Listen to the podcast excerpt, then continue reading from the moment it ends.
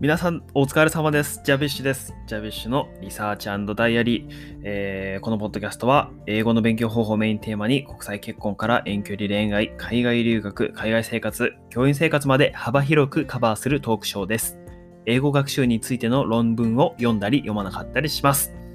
はい、えーということなんですけれども、えー前回の配信からだいぶ間が空いてしまいました。えー申し訳ございません。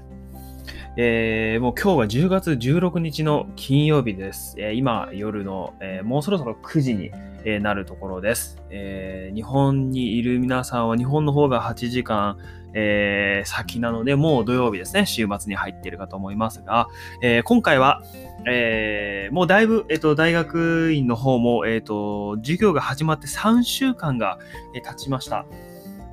結構、いろんなペーパーを読んだり、授業でディスカッションに参加したりってこと、いろんなこと、えーあって、なかなかそのアカデミックな内容を勉強していくことにもなかなかあの体を少しずつまだ慣らしていってるところなんですが、えー今日は、えーその何を勉強したかということよりも、えっ、と、このイギリスというか、このロンドンに移住してきて、えー最も感じたことをお話ししたいと思います。では、えー早速行きましょう。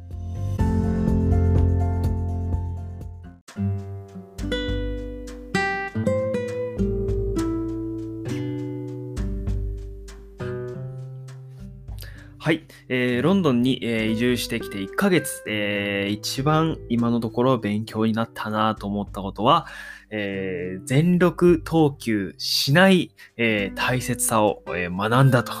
いうことでございます。はい、えー言語学に関することではございません。えっ、とですね、まあ何かっていうとですね、あのー日本にいた時は、ロンドンというかイギリス・ロンドンってなんかすごくおしゃれで整ってるみたいなイメージがあったんですよね。なんとなくロンドンって聞くと、なんとなくこうビッグベンのイメージがあったり、えっと、バッキンガム宮殿とか、そういうイメージがあったり、まあ、あと2階建てバスがね、赤いバスが走ってるとか、えー紅茶の国だとか、いろんな、まあそういう、まあ国のイメージって先行するじゃないですか。で、日本だったら何、なんだろうな、あの、侍がいて、ね、なんか富士山みたいな、そんなのがあって、で、日本人真面目に働いてるみたいなところだと思うんですけど、まあ、あで、日本人ってすごい真面目じゃないですか。すごい勤勉なあの国民性があると思うんですけど、あのーものすごく、あのーロンドンに移住してすごくびっくりしたというか、ああ、こういうことなのかなっていうふうに思ったことの一つに挙げられるのが、えやっぱり、え全力投球しない。あんまり頑張らないっていう、えーことですね。えっ、と、まあ、そう思ったきっかけぱいあるんですけど、やっぱ人を見てるとやっぱそう思うんですよね。すごく。えっと、まず、あの、一個あるのが、えっと、アマゾンね、あの、配達のお話なんですけど、あまあ、日本でね、住んでる時はアマゾンでなんか買って、で、こう届くと。まあ、届いたら、まあ、玄関先まで来るじゃないですか。で、まあ、人がね、その住んでる人がいなかったら不在届け、不在配達表になるし、まあ来たらいたらいたでね、はいどうぞと渡すと思うんですけど、えっと、まあまず、あの、これこの間も話したかもしれないんですけど、あのアマゾンで最初頼んだ時に、あの、二段階認証のパスワードがメールで送られてきてたんですよね。で、その、まあ、これもセキュリティのためだと思うんですけど、こう物が、お物をまず買いますと、アマゾンでね。買った。で、買うと、そのメールがすぐ自動配信で送られてきて、そのメールに、その6桁の数字が書いてあるんですよ。で、その数字を、そのメールが書いてあることには、そのメールに書いてある数字がパスワードですと。パスコードになってるので、そのデリバリーのその人、配達員の人が来たら、その人がパスコードを、その人にパスコードを伝えると、それを渡してくれます。っていうことで、このなりすましをね、防ぎますよっていう内容だったと思うんですけど、で、まずで、それを待っていたら、で、あの、まずその配達員の人が何も聞かずに、はいどうぞっていうふうに渡してきたんですよね。あ、やっぱいらないのかと思って、パスコード何だったんだろうと思ったら、で、もう一回そのオートロックのそのマンションなので、そのオートロックのところから、その、もう一回そのデリバリーの人がピンポンって鳴らしてきて電話で出たら、ごめん、パスコード教えてくれる？っていうふうに言ってきて、え、今？みたいな。もう受け取っちゃってるけど、みたいな。で、えっ、と、で、そのパスコードを後からやって、で、で、そのパスコードがまず意味をなしてないっていうのもあるし、で、あとそのやっぱオートロックなので、その玄関のところに荷物を置いていく人もいるんですよ。その部屋の、部屋まで来ない、もはや。もうその入り口のところに置いとく人もいるし、で、その家、その玄関っていうか、そのうちの玄関のドア、なんて言ったらいいんだその住んでるスペースをガチャって開けたら廊下に出るんですけど、そのガチャ、最初のドアのところに黙って置いていく人もいるし、で人によっては荷物を置いてから、えっと、じゃ人によってはそのピンポンをして、で、で、直接出てくるまで待ってくれる人もいるし、で、中には、えっと、ピンポンが押されてガチャって出たら、もう荷物はその床に置かれてる状態で、もう他のところに配達に行っちゃってるみたいなパターンもいるし、もう人によって全然もうクオリティがもうバラバラすぎる。なんかもう、もう本当なんか、ここ統一しないのみたいな感じなんですよね。でもまあ、よくよく考えてみれば別に統一しなくたって、別にいいんだよね。うん、統一しなくても物は届くし、うん、全然それでいいんだよね。オートロックだか中には入ってるから、あ、だか全然全力投球しないっていうか、なんかそこはやっぱ、なんかちゃんとしてないんだけど、その許容範囲内だけどちゃんとしてない人がすごく多いよね。で、あとは鍵だ、鍵。で、うち今そのハウスシェア、シェアハウスか、してるんですよ。で、えっと、ジャビッシュと奥さんと、それともう一人、えっとね、あのーまあ、アメリカ出身だけど、違う、ドイツ出身だけど、アメリカ国籍を持ってる人なのかな？うん。がいて、で、まあ、その人とその3人で住んでるんですね。で、最初で、そのオートロックの、その、鍵っていうか、その ID みたいなのをピッてやるとドアが開くっていうふうなのがあるんですけど、で、それを、それがなかなか来ないですよね。その、家の、その自分の居住スペースの玄関の鍵はすぐ来たっていうかあったんですけど、そのオートロックを開ける、その ID みたいなものがなかなか届かなくて、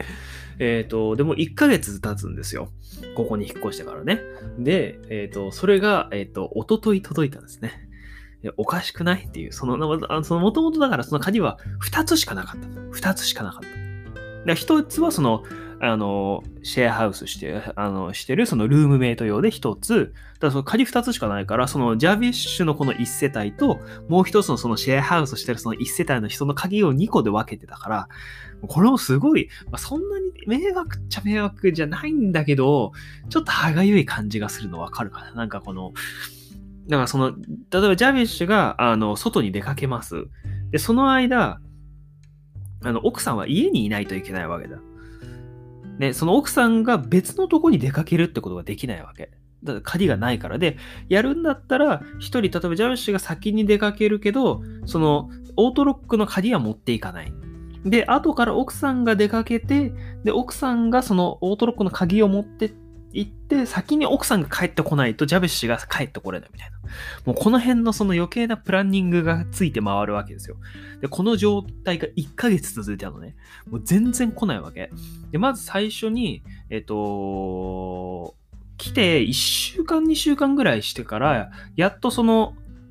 あの、鍵を送ったからそろそろ行くと思うよっていう、その、その、なんていう、管理会社を通して鍵を送ってもらうんで、その、もともと大家さんが管理会社に連絡して、管理会社が、その、今、このね、ジャビッシュが住んでるところに、その鍵を持って、を郵送してくれたのね。で、もともと鍵は2個あったんですよ。オートロックの鍵は。だから、あと1個あればよかったのね。で、ああ、やっと封筒で届いたと思ってビリッて開けて中見たら、鍵3つ入ってるのね。えっ、と、だか鍵5個になっちゃったの。もう、どういうこと？みたいな。鍵数3個来たけど、みたいな。あと2人来るの？みたいな。で、鍵5個になって、その、もともと使えるった鍵はまあいいと。ね。まあいいやと思って。で、だから、えっ、と、鍵をとりあえず3つ持って、で、えっ、と、で、ジャビッシュと奥さんと、で、とりあえずこの3つでちょっとテストしてみようか、みたいな話になったの。で、とりあえずゴミ出し。ちょっとね、ゴミ出しに行こうか、なんつって。で、そのジャビッシが住んでるところのマンションが、その、ゴミ出しのスペースあるんだけど、そのゴミ出しのスペースに行くためには、こう、メインエントランスを出て、一回建物の外に出て、建物自体の玄関の隣の隣に、さらにその ID、同じそのオートロックの玄関、エントランスと同じ鍵で開くそのゴミ出しの部屋みたいな倉庫があるのね。そこにも鍵をピッてやると開くの。ね。うん、で、それでやったら鍵3つ持ってったから、で、もう本当にね、あの、ちょっと俺本当にロンドンを信用しすぎてたっていうか、管理会社を信用しすぎてたと思うんだけど、3つ、3つ持ってったのね。その管理会社から送られてきた鍵を。3つ持って出ました。3つ持って、とりあえず携帯を持ってた。携帯とゴミ袋、いっぱいのゴミ袋、ゴミ袋と、えっ、ー、と、鍵3つ持って奥さんと一緒に出ました。1個目を試す。開かないと。あれ？おかしいな。2個目を試すと。開かないと。ちょっとやばそうな感じするでしょ。で、3つ目。開かない。開かない。鍵開かない。3つとも管理会社から送られてきたのに、全部開かないわけ。で、まあ、当時、その時はまだね、その、イギリスをもう完全におしゃれでしっかりしてる国だっていう認識でいたから、しょうがねえ、戻ろうと思って、まだ、一縷の希望にかけてたわけ。その3つの鍵、どれかでメインエントランスは開くだろうと思ってたのね。そしたらメインエントランスも開かないんだよ、全部。だからこの3つの鍵はどこが開くんだと。何のためにこの3つの鍵は送られてきたの？みたいな風になって。もうね、たまたまその時はそのシェアハウスしてる人が家にいたから、電話で、ごめん、ちょっとロックアウトされたわっていう風に言って、降りてきてくれて開けてくれたんだけど、もうね、そんな感じですよ。全然、管理会社からも鍵が1個でいいので3個送られてきて、その3つともしかも機能しないんだよ。開かないんだよ、もう。クソ寒かったからな。で、鍵は開きませんと。で、しかもよ、その後、えっ、ー、と、どうするってなって、もう大家さんはその管理会社を諦めたのも、もう無理だねってなって、分かった。そしたら、あの、大家さん自身が使ってた鍵をもう送ると。そうすれば100%開くはずだからって言って、あ、それならいいわと思って。1週間待ったのね。1週間待ったの。鍵が送られてこない。もう、うん。もうすでに3週間経ってるわけ。で、このね、鍵1個足りない状態で3週間っていうのは結構ストレスになるのよ。行動が制限されちゃうからね。で、送られてきませんと。おかしいなと思ってね。で、まだその時まだね、イギリスの生活もまだ慣れてないぐらいな感じだから、そんな、その、どこでその、クレームをつけていいかのその、基準線がわかんないから、生活に体を慣らすことでも精一杯だったし、文句を言われもできなくて、で、3週間経っても来ないと。おかしいなってなって、で、10日目かな、だから、3週間、3週間半ぐらいしてから、あのー、メールっていうか、そのテキストが来てね、メールが来て、あの、イギリスだとその LINE は流行ってないっていうか、LINE はないので、あの、WhatsApp っていうそのメッセンジャーみたいなものがあるので、それで連絡やり取りしてるんですけど、まあ、この WhatsApp でそのメールがね、送られてきて、で、そしたらその大家さんからね、ごめんと。謝らないといけないことがあるってきて、で、何かなって、まあ鍵だろうなと思ってたら、その人がごめん、送ったと思ってたんだけど、その送、送ってねっていう風に私の同僚にお願いしてたと。うん、その送るねって言った時、その住み始めて2週間経って連絡した時、その管理会社諦めた時に送るねっていう風に連絡したん。俺らにそのテキストが来てたんだけど、その送るねっていうのは実はその同僚の人にこの鍵送っといてねってお願いしてたんだって。で、そして1週間、10日経ってその人に聞いたら、あ、ごめん忘れてたって言われてたと。だから、えー、今日もう私が送りますと。っていうのが、やっと来て、で、それで一昨日やっと鍵が届いた。すごいでしょ？もう日本だったらもう絶対ありえないじゃん。その人数分まず鍵が用意されないっていうことが。もう致命傷でしょ、もうこれ。で、しかもその大家さんだったんだよね、やり取りしてるのがね。その管理会社とやり取りしてたんだったらもう死ぬほど文句つけられたけど、もうあのー、すごいいい大家さんなんだよね。もうすごい優しくて明るくて。なんかヨガのインストラクターさんなのかな？やってる方で、もうす、ものすごい、もう、あのね、明るい人なんだよね。笑顔ももう、なんていうの、こう、ニバっていうような笑顔。このすごいもう、ほがらかな笑顔の方で、なんかそういう人もイタリア出身、イタリア出身なのかな？んか下の名前はイタリアっぽかったんだけど、すごい明るい陽気な方で、だからあんまり攻めるにも攻められない感じでね。で、鍵もまずだから1ヶ月来ない。すごいでしょ ?Amazon の届け方はバラバラ。鍵は1ヶ月届かない。この時点でもうちょっとずつもうなんていうか自分の中でそのイギリス像が崩れていってるわけ。もうなんかみんなあれ意外と適当だぞっていう。で、しかも、まあ、で、さっき言った通り、その3週間ぐらいもう授業を受けているんだけど、意外と教授も適当っていう。で、まあ、何が適当かっていうと、あのー、まずそのリーディングをね、その研究論文、ね、ペーパーを読んでて、もうなんつうの、あのー、わかんないところがあったから聞いてみたのね。なんかその、えっと、コロケーションに関する論文で、それなんか10個のクライテリアありますよって書いてあって、この、この、これとこれのクライテリアはどう違うのっていうふうに話をしたんですよ。で、あの、プロフェッサーって、その自分が出したリーディングは自分がもう熟知してるリーディングなはずですよね。ね。プリント出してくる先生がそのプリントのことよく知らなかったら、あれおかしいなって思うじゃないですか。で、えっと、その、ペーパーのね、こことここの違いがわかんないっていう風に、まあ、あの、で、授業もあのソーシャルディスタンスなので、広い教室にまだ生徒は6人とかなんですよ。で、2メートルずつの距離を置いてて、だから椅子もすごいポツンポツンと置いてある感じ。で、プロフェッサーももうフェイスシールドして、距離も離れてるみたいな。で、そのクライティリアの名前だけで、このクライティリアとこのクライティリアの違い何ですかっていうのを聞いたんですよ。で、そしたら、何それ？っていうふうにまず言われたのね。まず知らないっていうその2つ。で、ちょっと説明しようと思ったんだけど、うん、ごめん、ちょっと見に行くわって言ってこっちまで来て、で、読みに来たのね、そのペーパーを。で、えっ、ー、と、うん、なるほどね。こんなこと書いてあるんだ、みたいな感じで言ってるわけ。で、うーん、これはなんか怪しいぞ、と思って。そしたら、そのプロフェッサーが言うには、これとこれ同じだね、言ってること、みたいな。まあ、本当かと思って、二つ微妙に違うような気がするけど、なんか、それでいいのかいみたいな。もうそんな感じ。で、で、ちょでそのフリペーパーをね、もう渡してちゃんと読んでもらおうと、これちょっと、ちゃんと読んでみてと言った。そしたら、あ、ごめん、あの、生徒と教員でその紙の受け渡しはちょっとコロナ対策でやっちゃいけないって大学から言われてるのって言われて。そこしっかりしてるんかみたいな。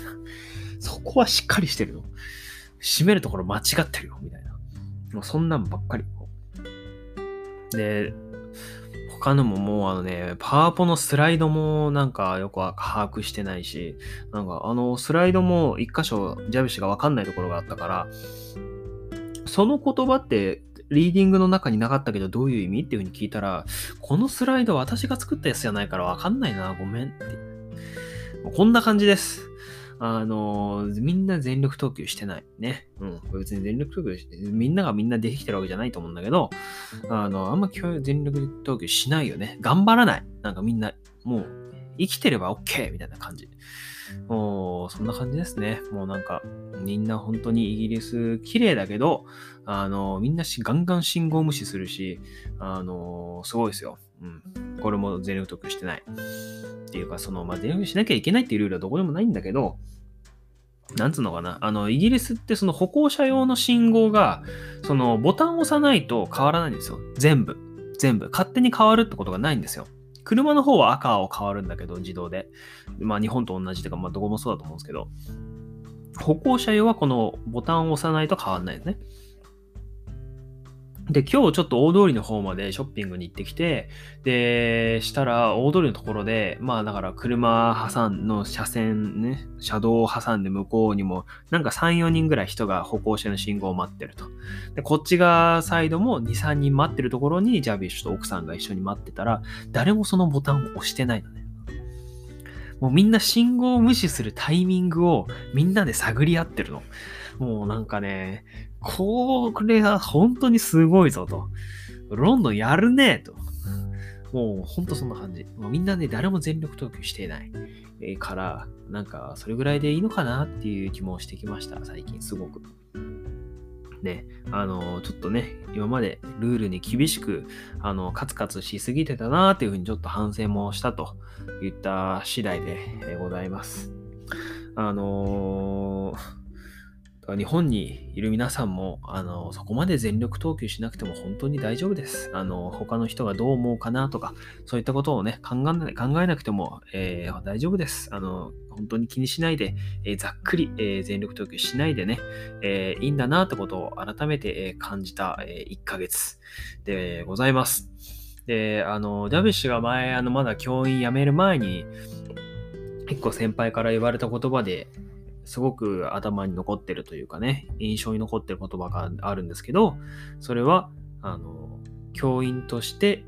大事なことは、えー、速く走ることじゃなくて、長く走ることなんだよっていうふうにおっしゃってくれたんですね。あの、どのサラリーマンというか、どの仕事をしてても当てはまると思うんですけど、あの、みんなやっぱ結果出したいとか、あのー、ね、あの、ミスなくやりたいとか、いろんなプレッシャーとかね、あのー、責任感とかそんな中で仕事をされてる方、ほんとたくさんいらっしゃると思うんですけど、大事なのは、えー、走り続けることであって、えー、早く結果を出すことではないというふうに、えー、ジャベッシュの先輩もかつて、えおっしゃってました。あんまり全力投球しないで、え気楽に、え頑張っていきたいと、え思います。えこの1ヶ月間、え思って本当にそういうふうに思いました。まあ、なので、もともとは、あの、もっと論文とかね、読んだ教科書とかの内容をサマーライズして、えー、まとめて喋りたいなとかって思ってたんですけど、なんかそういったなんか全力投球しない人たちというか、その、ペース配分、ペース配分しようと思ってるわけじゃないんですけど、かっちりかっちり生きる必要はないんだなと、えー、いうことを、えー、強く、え、思いましたので、え、今日はこういった、えー、ゆったり配信で、えー、やらせていただきました。えー、どうか、え日本にいる皆さんも、えゆったり、えしていければいいかなと思いますので、この週末しっかり体休めて、えたくさん寝て、え美味しいものを食べて、ね、えいっぱい横になって、え睡眠時間を確保していただけたらと思います。